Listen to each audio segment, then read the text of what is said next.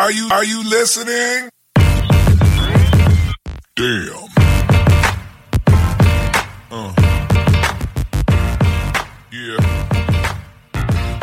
¿Qué pasa, bolers? Bienvenidos a Massive Ball, tu podcast de opinión de la mejor liga de baloncesto del mundo, con vuestros hosters. Javi, desde el calor de Miami. ¿Cómo estás, Javi?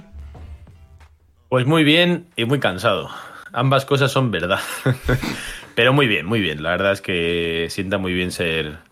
Un saludo a todos los aficionados del equipo que ha ganado en Denver en estos playoffs. Solo hay uno.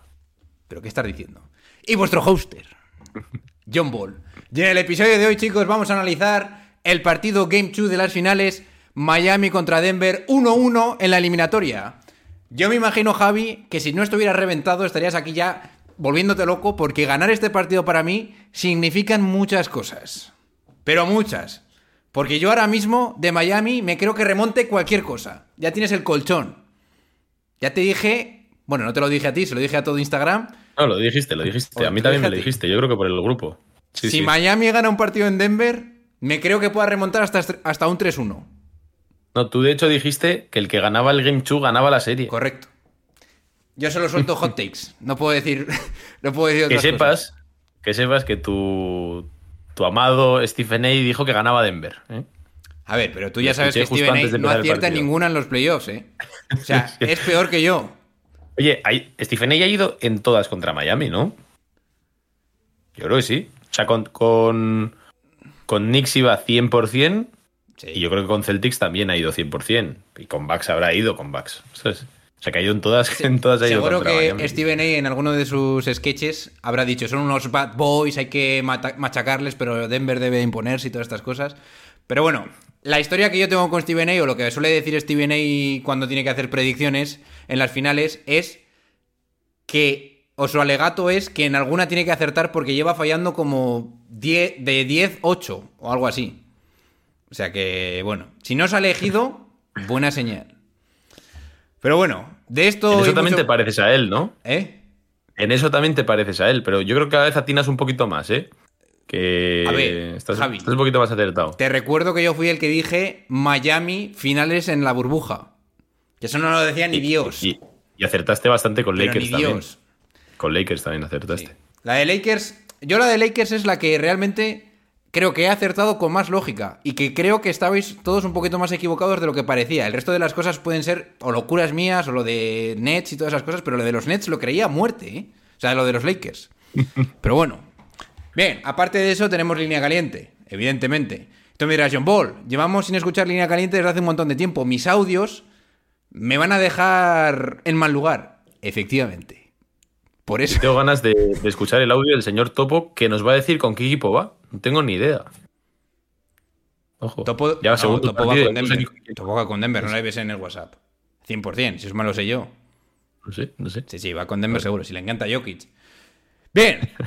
Bueno, pues eso, analizamos el partido y nos escuchamos la línea caliente y cuando las noches de NBA se hacen largas y los días pesados, uf, siempre tendréis Massive Ball para pasar un buen rato. Comenzamos. Are you kidding me? His very first move as the executive was to sign Lamar Odom, who was on crack. Take that for data.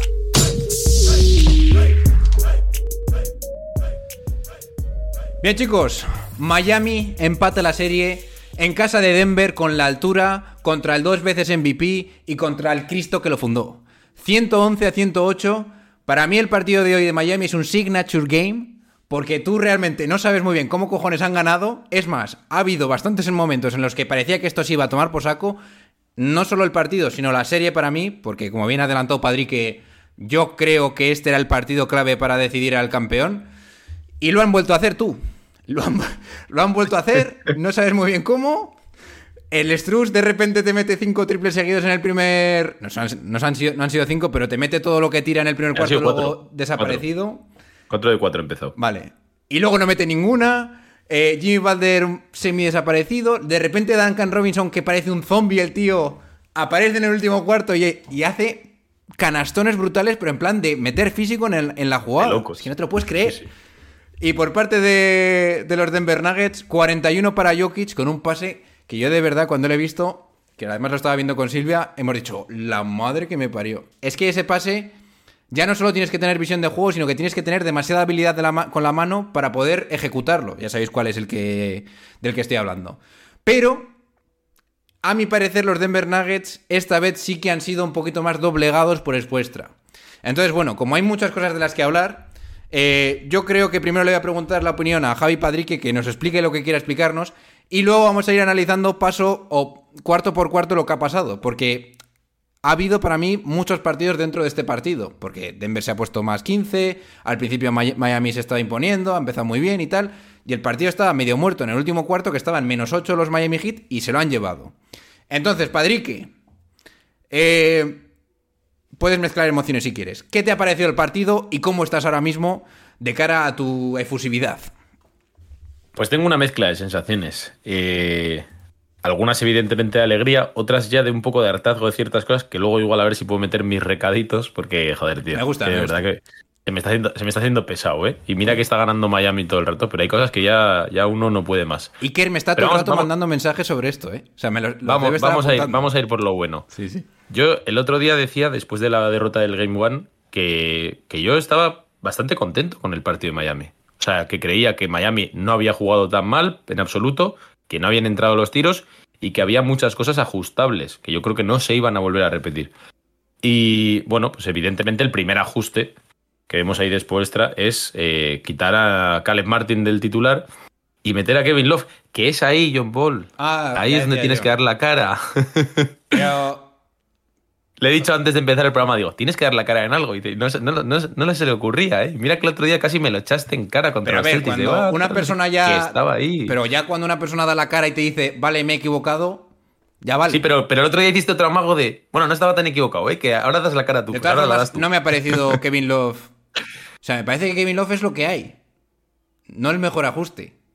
Yo de vale. todos modos te voy a decir una cosa, y, y de hecho, o sea, esto ya fuera de coñas, ¿eh? fuera del dar la cara y todo esto. Yo, yo quería poner muy en valor a Kevin Love, oye, o sea, de verdad que eh, en los análisis que he ido escuchando en castellano, las cosas en- son como son, luego, luego voy a explicar por qué digo en castellano tan entristecido. Duro. En general siempre todo el mundo hace la misma lógica de tapar a Kevin Love, esconderlo, etcétera. Yo personalmente, lo que estoy viendo de Kevin Love en estos playoffs, no estoy viendo que Miami lo esté escondiendo. Creo que está defendiendo mucho mejor de lo que todo el mundo está diciendo. O sea, creo que ayer hace un partido defensivo Kevin Love, para mí brillante, Bueno, aguantando lo que tiene que aguantar. bueno. Normal. Partido para mí. A ver, brillante para lo que es Kevin Love. Quiero sí. decir, para lo que es Kevin Love, es un tío que te aguanta debajo de la canasta, que sabe cómo hacer las ayudas, que aparece para, para incluso meter algo de intimidación, ciertos tapones. O sea, a mí me parece que Miami no es que esté escondiendo como tal a Kevin Love, sino que realmente él está dando un paso adelante en defensa como para llegar a ser súper importante. Ayer y en las otras series anteriores donde ha sido clave, o sea, contra los Knicks es clave. Recordemos que contra los Knicks hay un problema increíble con el tema del rebote ofensivo, porque los Knicks son una barbaridad en eso, desaparece eso. Contra Boston al principio de la serie también tiene su parte fundamental. Y ayer volvemos a ver otro partido en el que Kevin Love, usado por Spoelstra, para mí es que hay que quitarse el sombrero con Spoelstra eh, sin ninguna duda, pero es que yo creo que cuanto más veo este equipo, más claro tengo que, si bien no es el equipo que mejores piezas tiene en cuanto a eh, jugadores ways, no sé cómo deciros, más completos, sí que tiene el arsenal de posibilidades que le gusta a Spoelstra. Y a mí este Kevin Love, lo decía desde el principio, me recuerda un poco a la figura de Kelly Olynyk en la burbuja. Y creo que Spoelstra lo que le está sacando de rendimiento a tener jugadores para jugar de este tipo de maneras y tal, yo creo que, hay que quitar ese sombrero. Y a mí, de verdad que quería poner también en valor que ese, ajuste es el que cambia totalmente el primer tramo del partido, que en el primer partido a Miami se le va bastante por ahí, teniendo en cuenta que Aaron Gordon hace lo que le da la gana, hace lo que le da la gana en el primer cuarto, mete 12 puntos. eh, y, de repente desaparece. O sea, Aaron Gordon ayer desaparece del partido solamente porque Kevin Love está por ahí y dice, bueno, aquí al ball no vas a jugar. Y ya está. Y ahí se cambia mogollón el, el escenario y empezamos viendo a unos hits súper cómodos. Que es verdad que luego el partido da una vuelta total, pero Miami empieza ganando 21-12 y Miami está jugando a placer y Denver está de repente diciendo, oye, que me han ajustado y ahora mismo no sé qué coño tengo que hacer. Luego viene el cambio de la película, ¿vale? Y es que Miami tiene otros problemas, que luego vamos a hablar. Realmente, ayer hace una victoria de prestigio, como dices tú. eh, creo que Miami gana incluso teniendo en cuenta que Caleb Martin, como he dicho, solamente mete, su primera canasta a falta de tres minutos, o sea, solamente mete tres puntos. ¿Quién te lo iba a decir después de ver la serie de Boston Celtics, no? Porque es lo que tiene Miami, que tiene un, un equipo en el que todos los partidos da a alguien un paso adelante, no depende siempre del mismo jugador, así como están configurados casi todo el resto de equipos.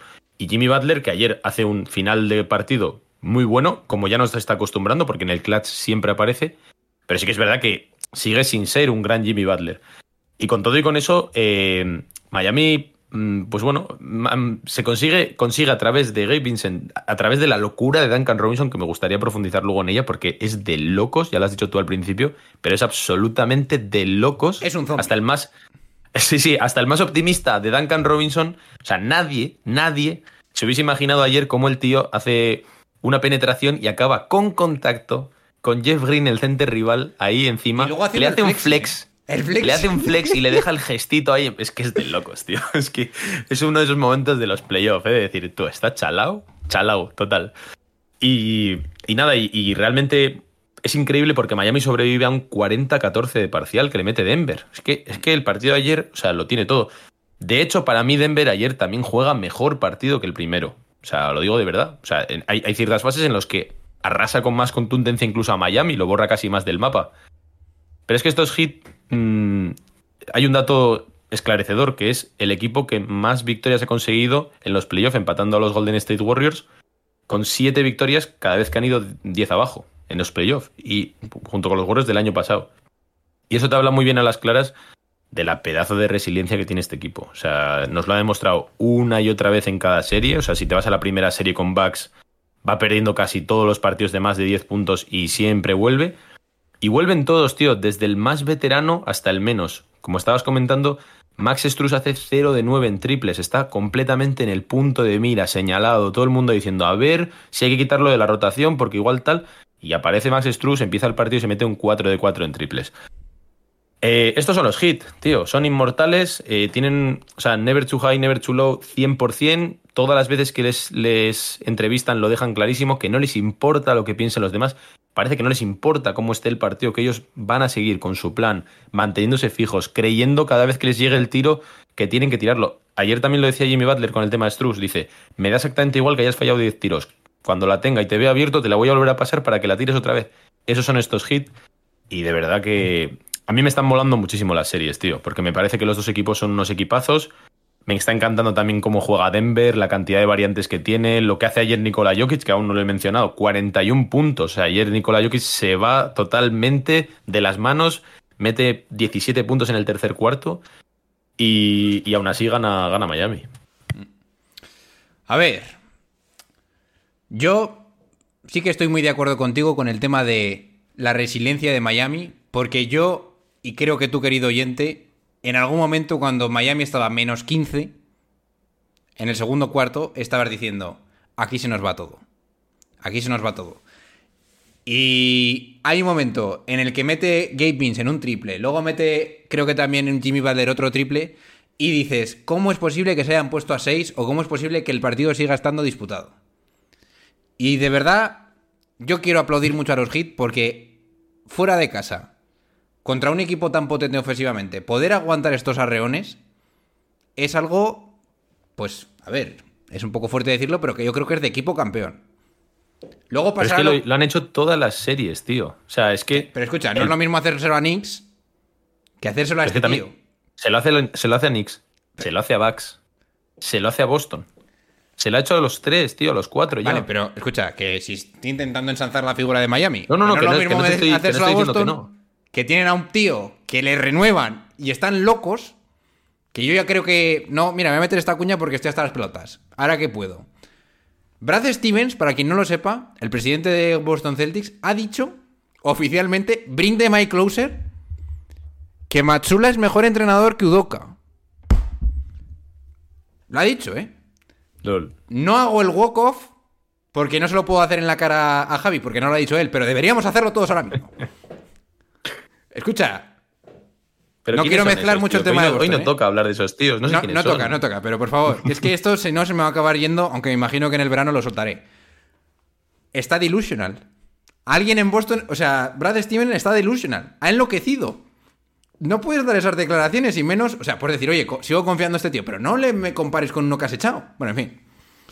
Bien, ¿qué cojones estaba diciendo? Ah, sí, Miami. Miami.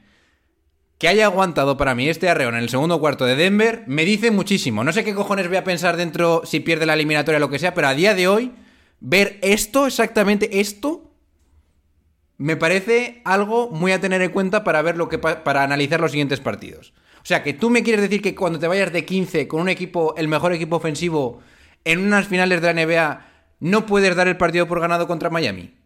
Eso para mí es muy fuerte. Es fuerte. Bien. Eh, bueno, yo quiero dar palos, Javi. No sé si te quieres meter en algún tema más. Yo, quiero- yo quiero añadir varias cosas positivas, si quieres, antes de los palos. Suelta, suelta. A mí me parece fascinante esta serie. el- eh, me encanta el duelo Obama de Bayo Jokic, tío. Que es bueno juro. para Adebayo.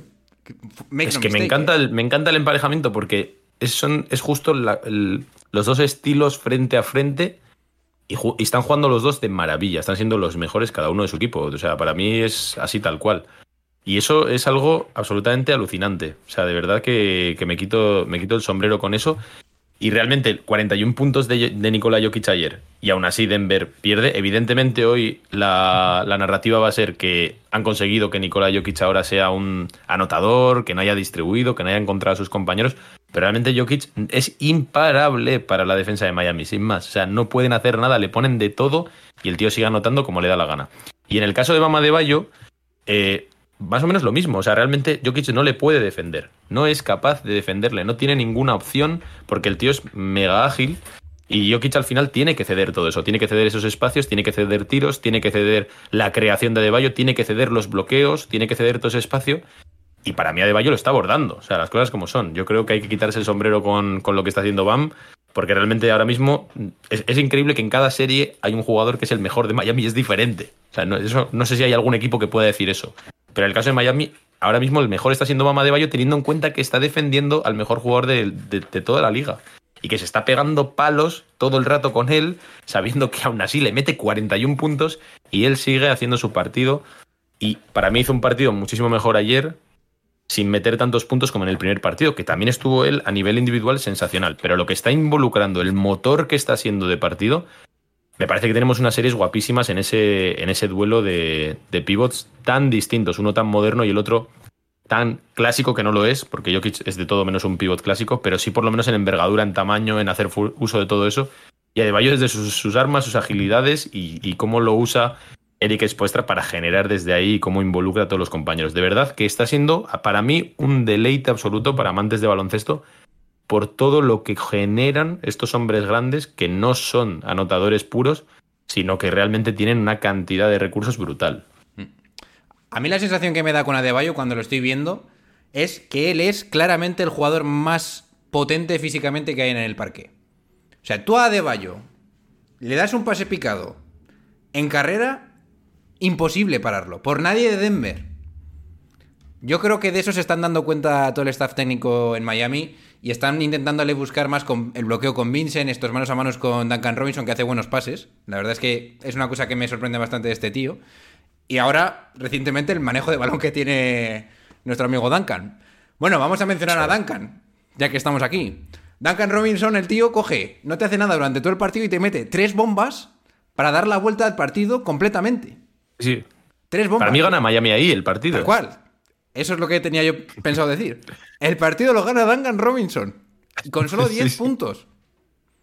En dos minutos. Un- una bomba de lejos, una canasta con 2 más 1 y la primera canasta nada más empezar el, cuarto cuarto.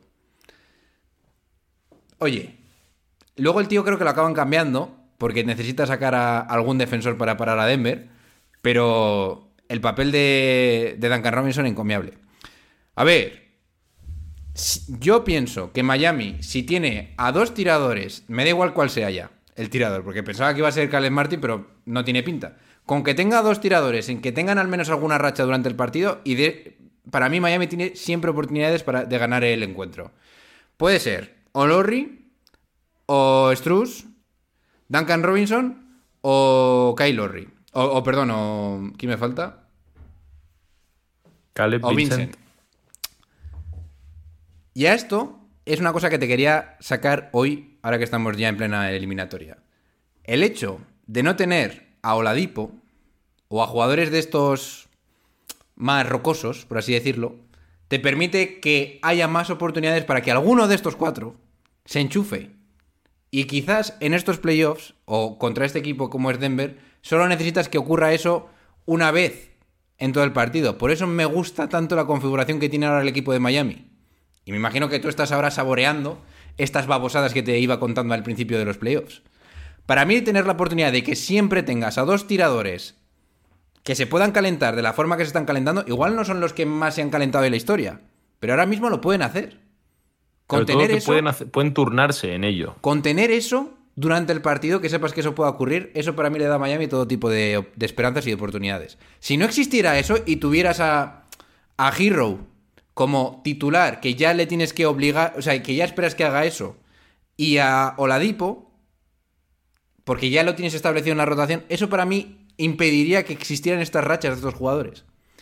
Y a esto es en lo que me refería cuando te comenté eso en el primer programa que hicimos antes de los playoffs. Esto, Vincent, Lorry, Struz o, o Duncan Robinson son killers.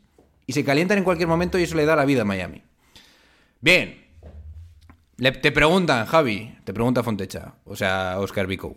Javi, ¿cuánto hay que pagarle a Vincent el año que viene? Me gusta este tema de dinero. Lo que, haga- lo que haga falta. ¿Pero tío. qué dices? Sin más. Que sí, que sí. Igual, si es que Miami se tiene que meter en lujo, tiene los best rights, pues págale lo que, lo que estime el mercado, lo que él te pida, lo pagas, te metes en lujo y si luego hay que moverlo, se le mueve. Lo que no puedes hacer es no pagarle. Así que hay que pagarle lo que haya que pagar. Yo cuando, no- cuando estuvimos en la quedada, recuerdo que os dije una cifra bastante baja, evidentemente porque hoy ha demostrado mucho más. O sea, cada, cada partido que hace Vincent vale más. Es así. Es que lo está haciendo en las finales de la NBA. Pero Vincent- Es que lo ha hecho en las, en las finales del Este. O sea, entonces, eh, pues si tiene que cobrar 18-20, pues que sean 18-20. Yo no sé. O sea, al final Miami lucha contra el, contra el lujo.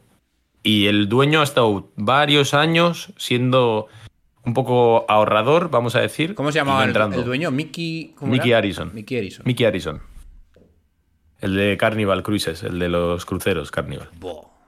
Entonces, ¿Te has nada. un crucero? No, la verdad que no. Igual debería. Pero básicamente eso, que tendrán que pagar lo que tengan que pagar. Yo de todos modos, eh, por frenar un poco la euforia, ¿vale? Miami ayer consigue una, una victoria mm, brutal. Porque ganar en Denver, que no lo ha hecho nadie, que Miami no lo hacía desde 2016. eh, encima yendo abajo, como digo, con un parcial de 40-14, con Jokic metiendo 41 puntos.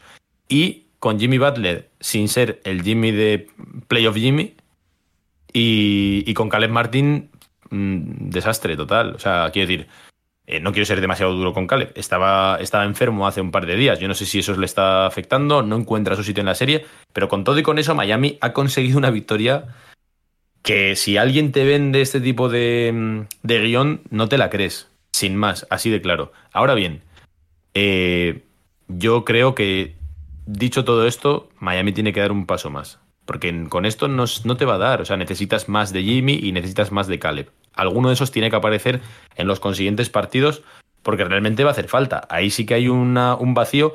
Yo lo que sí que he comprobado es que con Miami no puedes llegar al final apretado. Miami es el mejor equipo en clutch en estos playoffs con muchísima diferencia. Pues pero con muchísima diferencia. Esto te iba a decir yo ahora, Javi, yo discrepo. Aunque. Aunque suene un poco raro ser yo más optimista que tú. Miami con lo que tiene, suficiente.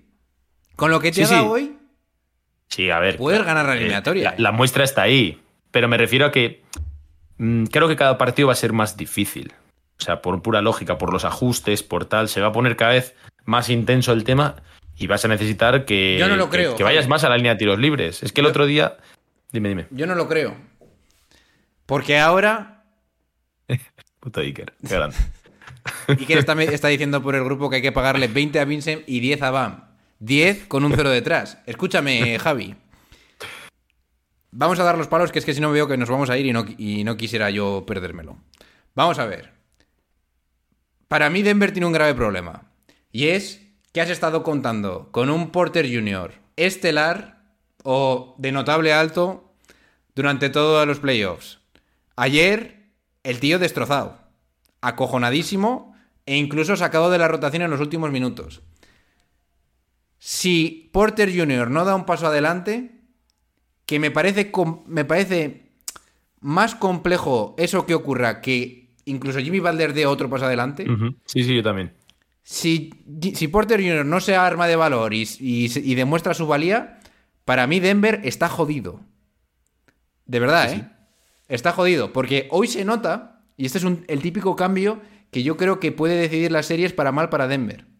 Hoy se nota que con Brown, que es cuando, que no hemos hablado mucho de este tío durante la temporada, pero el rookie de, de Denver, Brown, eh, sale al partido en el segundo cuarto y básicamente por su intensidad y junto a Bruce Brown también mm, se cargan el partido. Robos por todos lados, Miami Heat un poco desubicado y tal.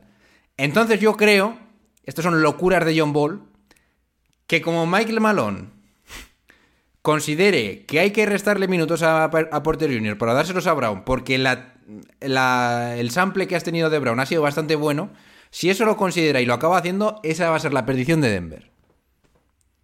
Tienes que confiar en Porter Jr., Porter Jr. y tienes que cruzar los dedos para que funcione. Sería para mí un error brutal apartarlo. De verdad te lo digo, ¿eh? Entonces esto para mí tiene... Esto es un arma muy, muy de doble filo. Sé que hay que intentar mantener la intensidad defensiva y todo esto, pero tú has llegado hasta aquí con Porter Jr. metiendo bombas. Y cuando te hagan un 2 contra 1 a Murray, que hoy lo han hecho y se puede, es evidente en la táctica despuestra, necesitas a este tío para meter las bombas. Y si no lo tienes en juego, va a haber problemas. ¿Y qué es lo que va a producir eso? Que Miami a los pocos puntos te aguante el partido. Y como llegues a un final apretado contra Miami, y más en casa de Miami, En el lobo. Over. It's over. Lo sé, Malón, tienes ganas de sentar a Porter. No lo hagas. Hazme caso a mí. No lo hagas. Dime algo, Javi. Más cositas. Eh, aún no lo he hecho y debería haberlo hecho quizá desde el principio y se me ha olvidado. Brutal la defensa de Jimmy Butler sobre Jamal Murray. O sea, literal. Brutal. O sea, así como... Lo que permite tener a Kevin Love en cancha. Exacto. O sea, y, y si bien es cierto que soy el primero que dice este no es el playoff Jimmy porque está tocado, etcétera, la defensa que hace a Jamal Murray, que además, mi hot take, para mí es el termómetro de, de los Denver Nuggets. O sea, Jokic siempre va a estar. Además, es, es un poco oportunista decirlo hoy, pero yo de verdad lo creo. Creo que a Jokic no hay manera de pararle. Pero yo creo que eso lo han visto muchos equipos y lo han visto así. Para mí el salto cualitativo que le da a estos Denver Nuggets son evidentemente Jamal Murray y Porter Jr. Y a Jamal Murray ayer el partido se le hace larguísimo, se le hace muy duro. O sea, porque realmente Jimmy no le deja ni respirar. A falta de 5 o 6 minutos lleva 10 puntos. Que luego al final se vuelve loco. También hay que contar con ese factor clutch de Jamal Murray. Pero para mí es eso. Para mí la gran, el gran desafío de Miami es intentar evitar que Jamal Murray entre en ritmo, porque es lo que básicamente reventó a los Lakers y para mí el, punto diferencial.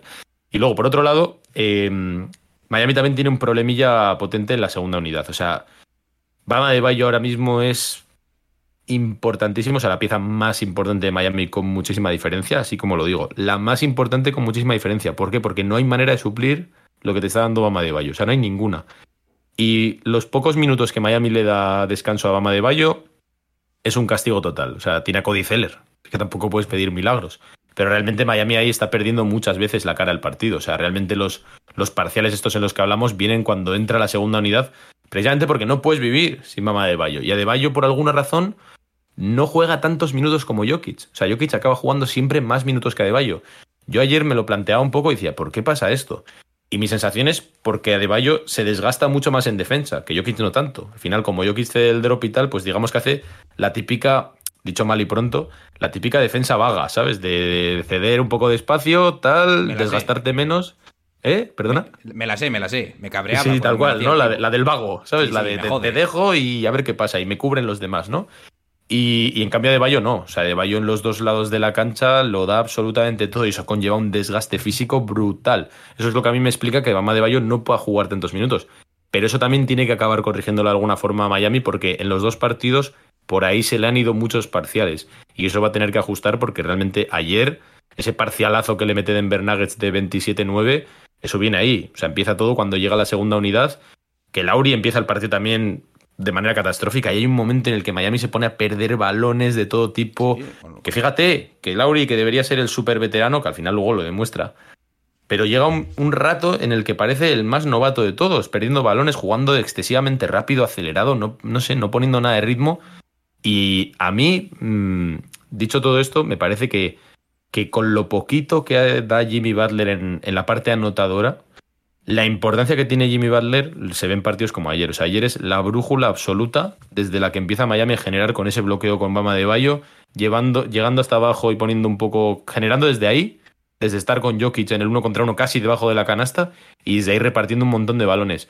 Y yo creo que cada vez, a pesar de que ni Bama de Bayo ni Jimmy Butler metan 30 y pico puntos, cada vez es más importante su presencia en pista por lo que generan a los demás, que al final son los que están enchufando todos los tiros y que ayer Miami tiene un porcentaje de acierto bastante alto y quizá más de lo que debería, ¿eh? las cosas como son.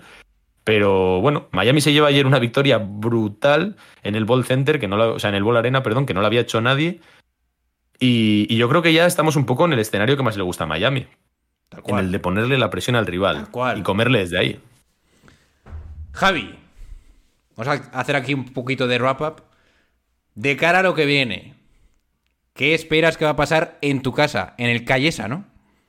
Arena. Casella. Casella. Casella, Casella en el Casella Munitas Arena. Dime algo. Eh, a ver, yo no tengo una bola de cristal. ¿Cómo que Entonces no? sé lo que va a pasar. Yo sí, lo- yo sí que sí que pienso que es el escenario perfecto para Miami. O sea, yo creo que hemos llegado al punto que más le hubiese gustado llegar a Miami. Es volver a casa con el 1-1, ganando además el segundo, que o sea, evidentemente por ganar el último que se ha jugado, normalmente llegas en mejor inercia, con la presión puesta en el equipo rival. Y, creo sinceramente que aún con bastantes más balas en la recámara. O sea, pienso que así como Denver tiene que ajustar muchas cosas y tal, y, y creo que tiene bastante lógica que no jugasen tan bien, porque el ajuste que le ha hecho Jimmy sobre Murray, y porque a Porter también se le está defendiendo bien, y porque la zona, que también fue muy criticada en ese primer partido, ha funcionado, porque es que eh, lo que comentaba, no tiene nada que ver las zonas que, a las que se enfrenta Denver con la zona de Miami, que es el final boss de las zonas. Yo creo que en Miami sí que hay opción a más. O sea, no me parece normal, por muy tocadillo que esté Jimmy Butler, que no sea capaz de irse a 25 puntitos, 27, una cosa así.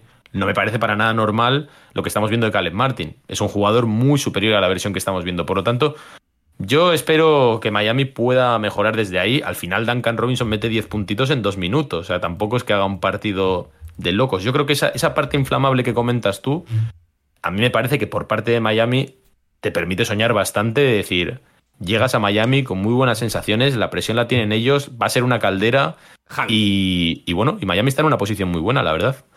acaba el Game 4. ¿Cómo va la eliminatoria? Que me has dado una vuelta horrible. Dímelo. Que no tengo una bola de cristal. Te lo digo yo, Te entonces. digo lo que quiero. Sí, el tú. siguiente partido de Denver va a demostrar si este tío merece, este equipo se- merece ser campeón. Make no mistake. Si Denver gana el siguiente partido, tiene oportunidades de ganar la serie. Si pierde el siguiente, is a wrap. Se acabó. Yo no creo que Yo Miami vaya a perder. Miami no va a perder dos partidos en casa. Ni de coña. Para mí solo hay dos opciones. O 3-1 o 2-2. Evidentemente porque no hay otra al- opción. Pero yo personalmente voy más o al 3-1 para 3-1, pero- Miami o 2-2. Yo personalmente voy más al 3-1 a Miami porque es que Miami. Oh, 3-1 para si Miami. bien. Sí, porque si bien eh, el final de la serie con Boston es dura, realmente Miami también ha sido un equipo absolutamente brutal en casa. O sea, ha ganado todos los partidos con, con Milwaukee. Con los Knicks también ha sido inexpugnable absolutamente. O sea, llegaba invicto a la serie con Boston y llegó a ir 7-0, si no me equivoco. Y Denver es un equipo peor fuera de casa que en casa. Denver ha sido claramente mucho mejor jugando como local que como visitante. Por lo tanto, como digo, ahora mismo hay muchos factores que a mí personalmente me hacen ser muy optimista. Esto ya Ay, cada ay. uno lo suyo. Que además tengo ganas de dar, no sé si palos, pero sí de admitir cierta decepción en algunas cosas. Así que cuando quieras suelto yo un ver, poco... es que estaba mis- caldeando mis un poco el ambiente. Dice Iker, 3-1 nos- es una falta de respeto a Denver. Partido a partido. Puedes ganar el tercero Sí, sí, por supuesto. y por que le supuesto. den en la boca en el cuarto. Qué cara dura. Vaya falta de respeto Por a supuesto, por Ahora supuesto. sí. Yo- Ahora sí que estamos hablando del mismo idioma. Yo respeto muchísimo a Denver, ¿eh? No O sea, me respetamos nada a Denver. Javi. ¿Cómo? No estamos respetando nada a Denver.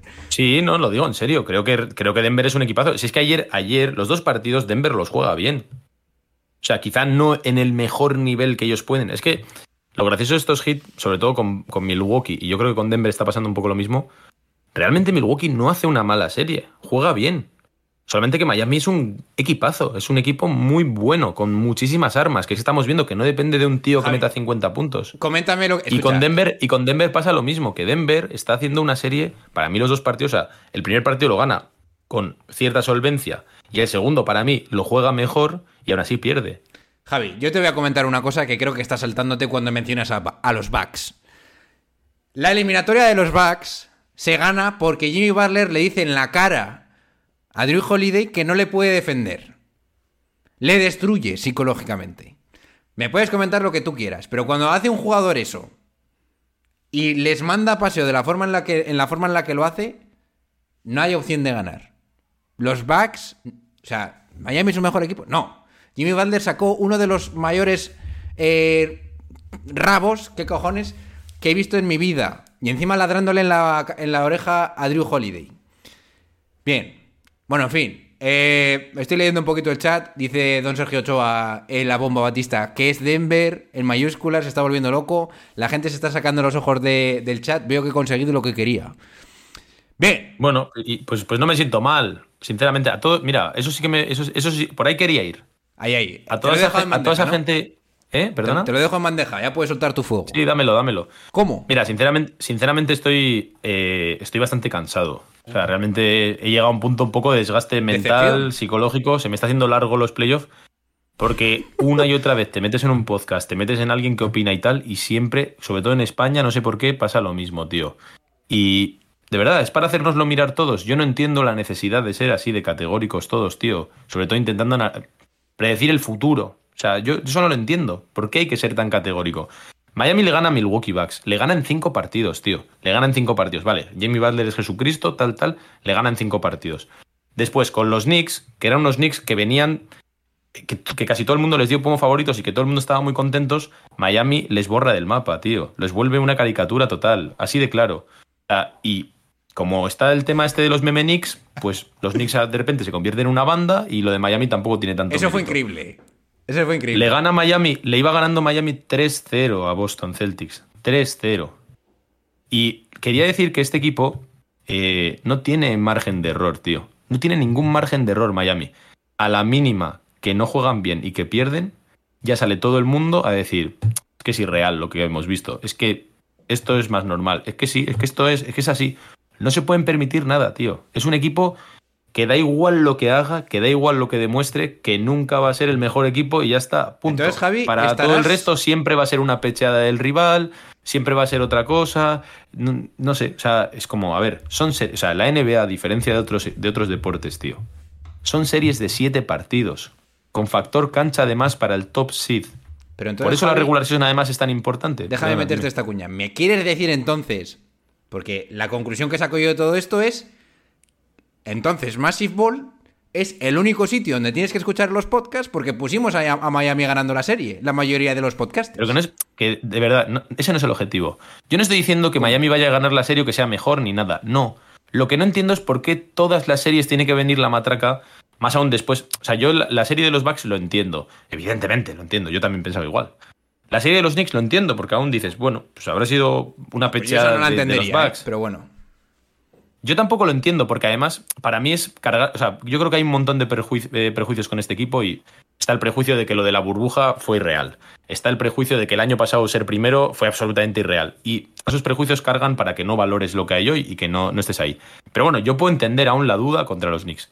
Pero ya después de lo que pasa con Boston, yo de verdad es que, mm, no puedo entender por qué la gente tiene esa, esa tendencia a que después de siete partidos se diga, este, la matraca siempre, este es muchísimo mejor y punto, sin que se juegue.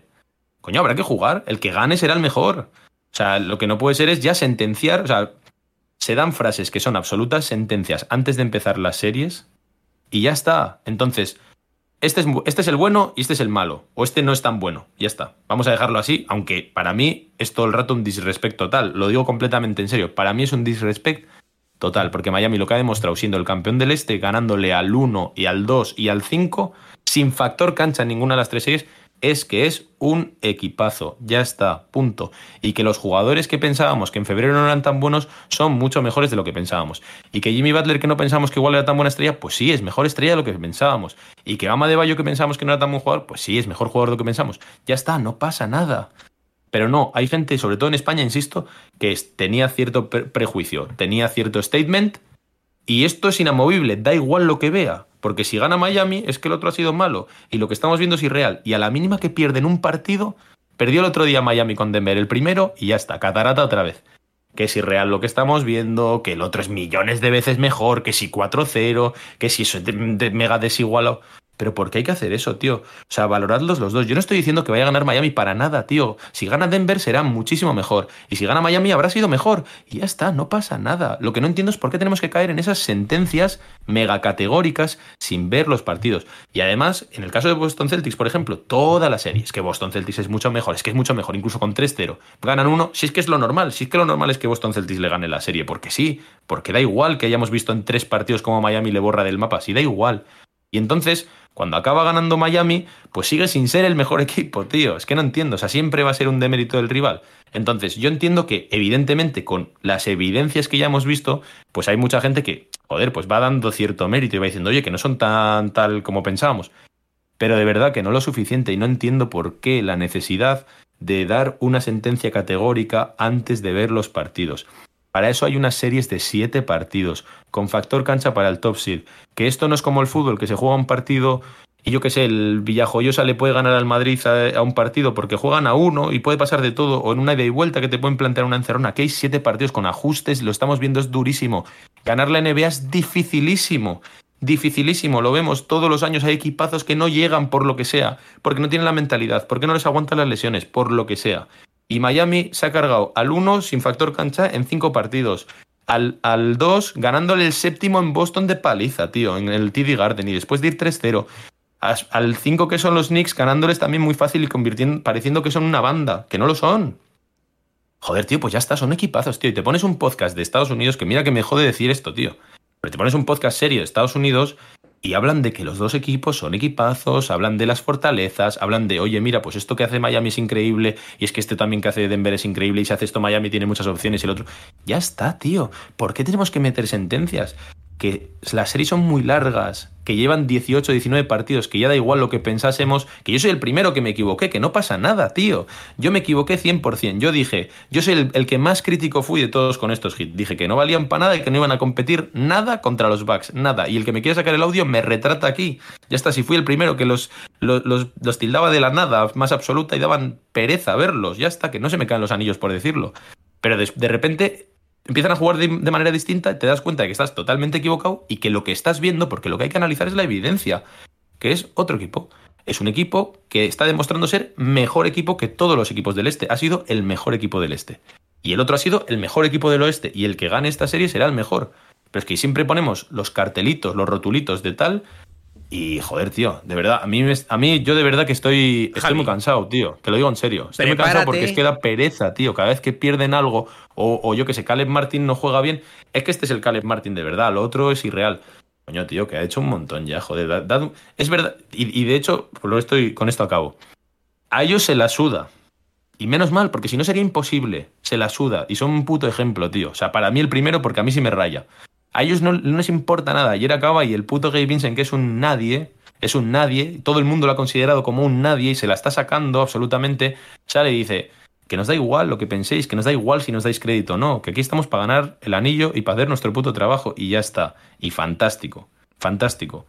Pero que no, pues, no cuesta nada, tío. O sea, que nos están dando un puto, un- una puta lección a todos de que les habíamos tachado de tal y nos han demostrado que todos eran mejores jugadores y sobre todo, sobre todo, mejor equipo. Porque al final, el mejor equipo no necesariamente tiene las piezas más tochas, que no fue mejor equipo los Nets de Harden, Irving y Durant, que eran las mejores estrellas. Es el mejor equipo. Esto es un deporte de equipo y el mejor equipo en el este ha sido Miami. Ya está. Y en, en la final de la NBA ya les habían tirado otra vez al barro, tío. Van 1-1. Queda mucha serie. Si gana Denver, pues oye, les, les aplaudo, les doy la enhorabuena porque son un puto equipazo como una catedral, tío. Son buenísimos.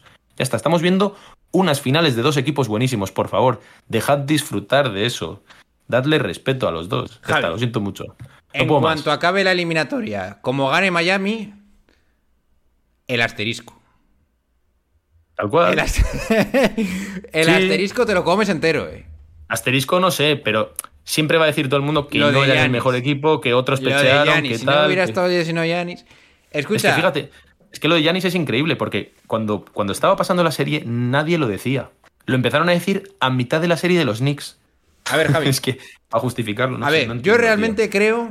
Con lo sano que es admitir que uno se ha equivocado, que no pasa nada, tío. Yo soy el primero. Sí, soy el primero. Bien, está. pero te voy a decir una cosa que te va a doler. Yo también creo que es complicado muchas veces, porque a mí me pasa, ya en, el rest- en la vida en general, ser capaz de quitarte tus, y además como eres psicólogo, igual esto lo puedo decir técnicamente, ¿no? Tus creencias limitantes de lo que ya llevas eh, asimilado en tu mente desde hace mucho tiempo. Es complicado quitárselas.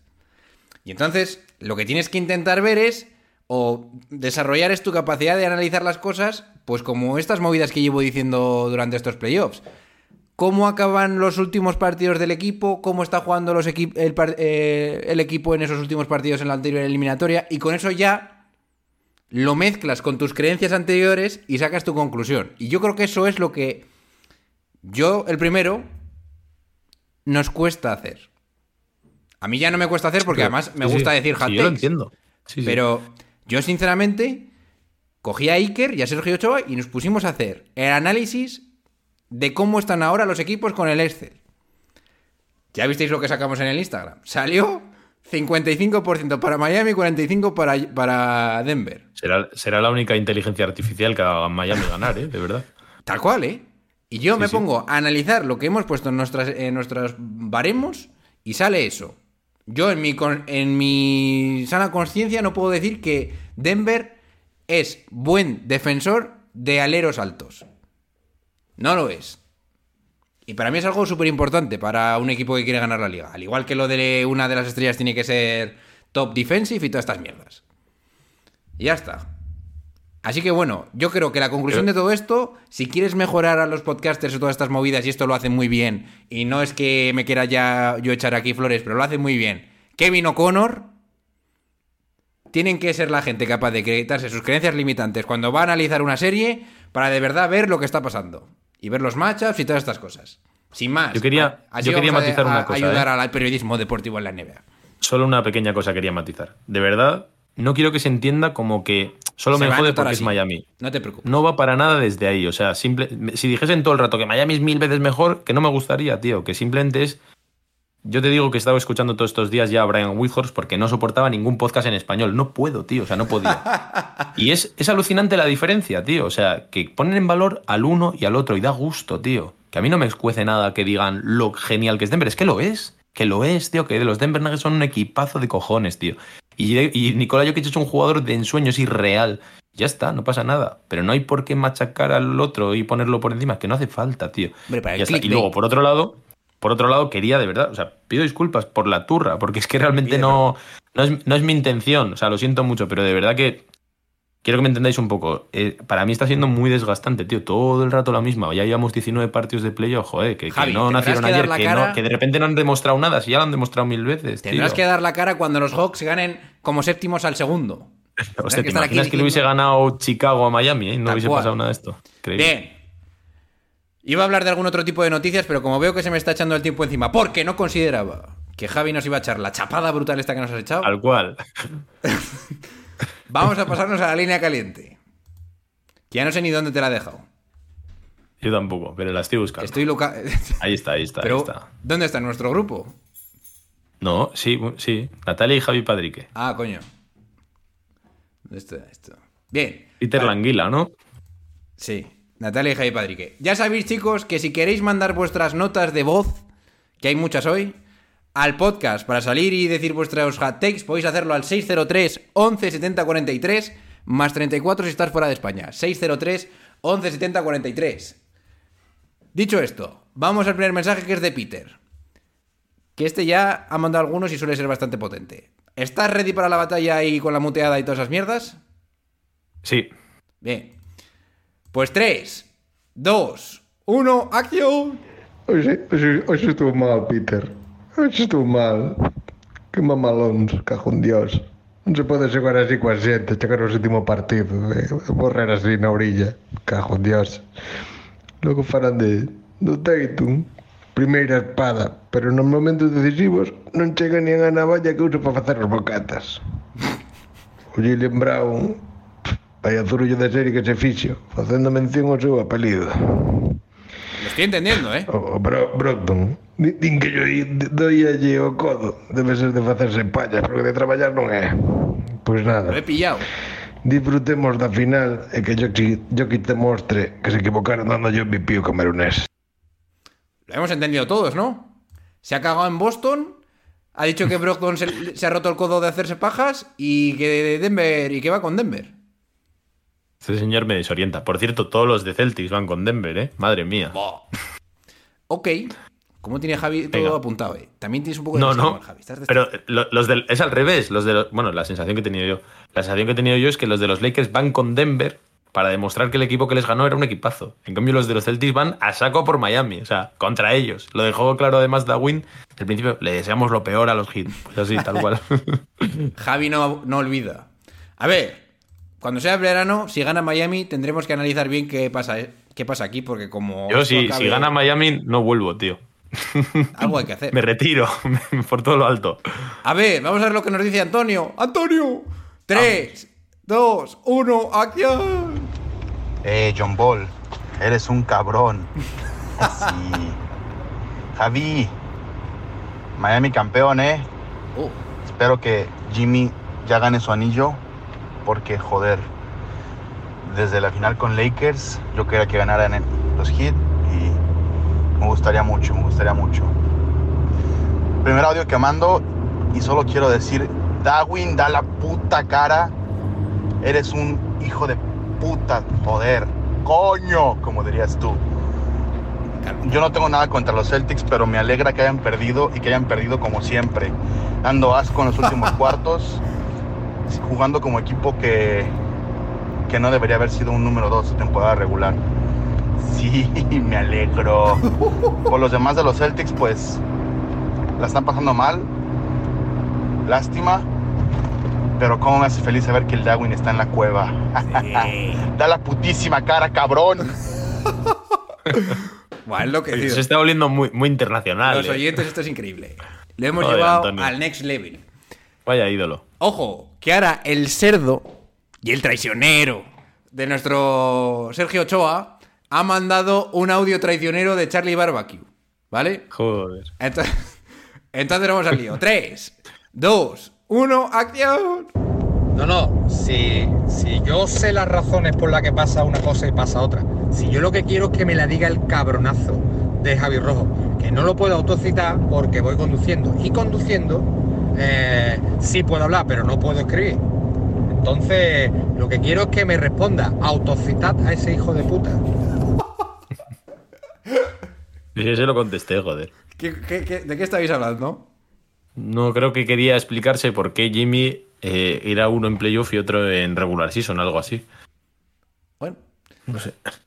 tenemos ahora uno de los audios más potentes, yo creo que de la línea caliente, que nos viene nuestro amigo Topo, ¿eh? con 2.28 y 0.13, que es la típica Let's que se le ha olvidado decir algo al final del audio. Entonces lo oímos de golpe y vamos al lío. 3, 2, 1, acción. Se me echa el tiempo encima y todavía no he decidido a qué barco subirme.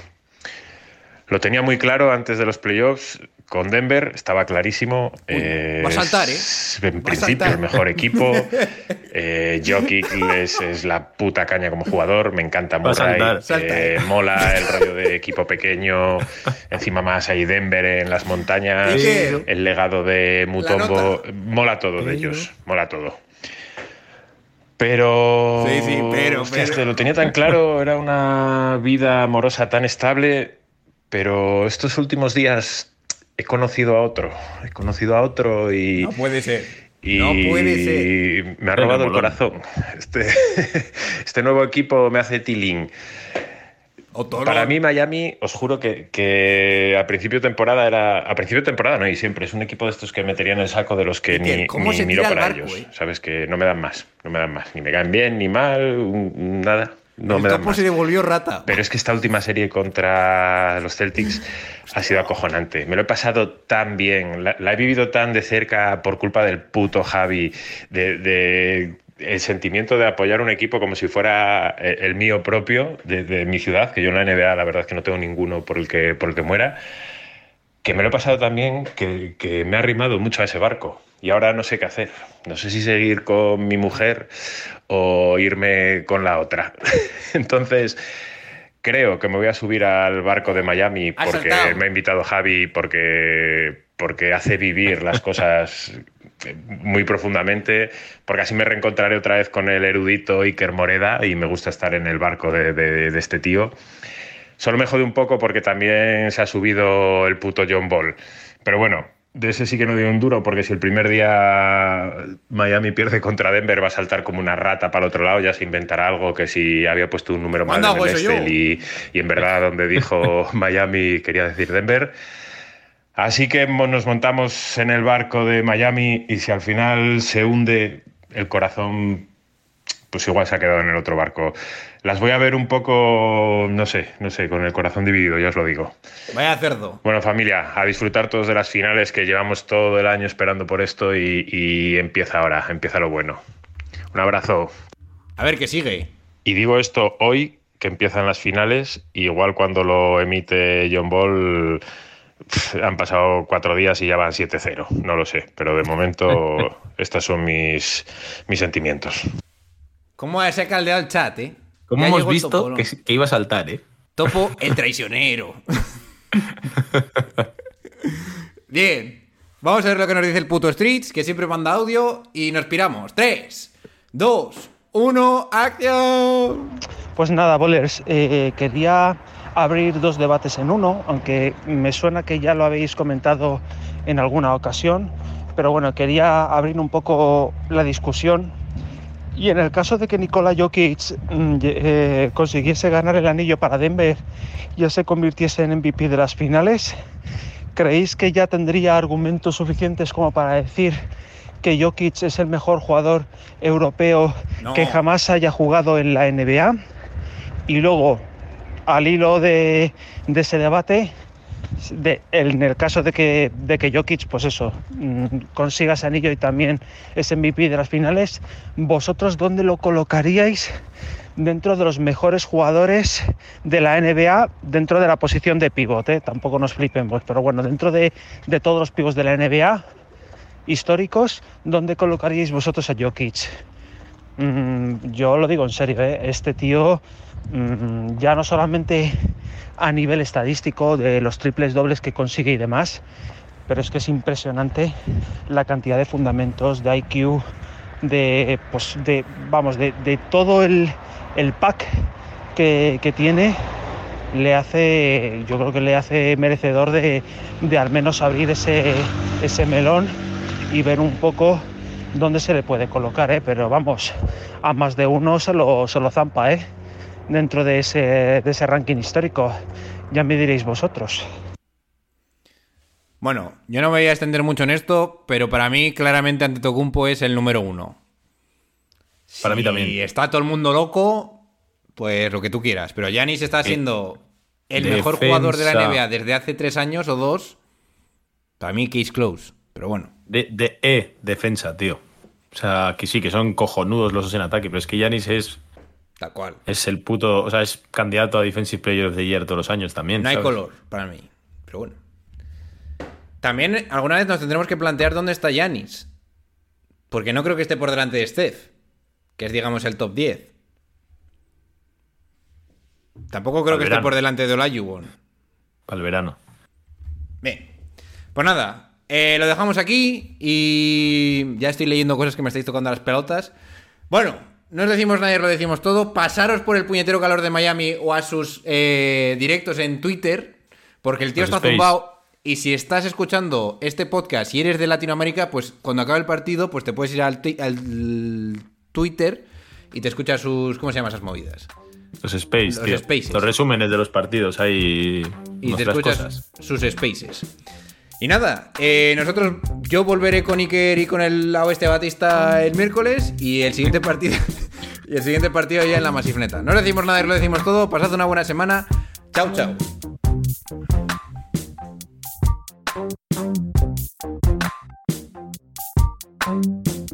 And I got love for David Fisdale too.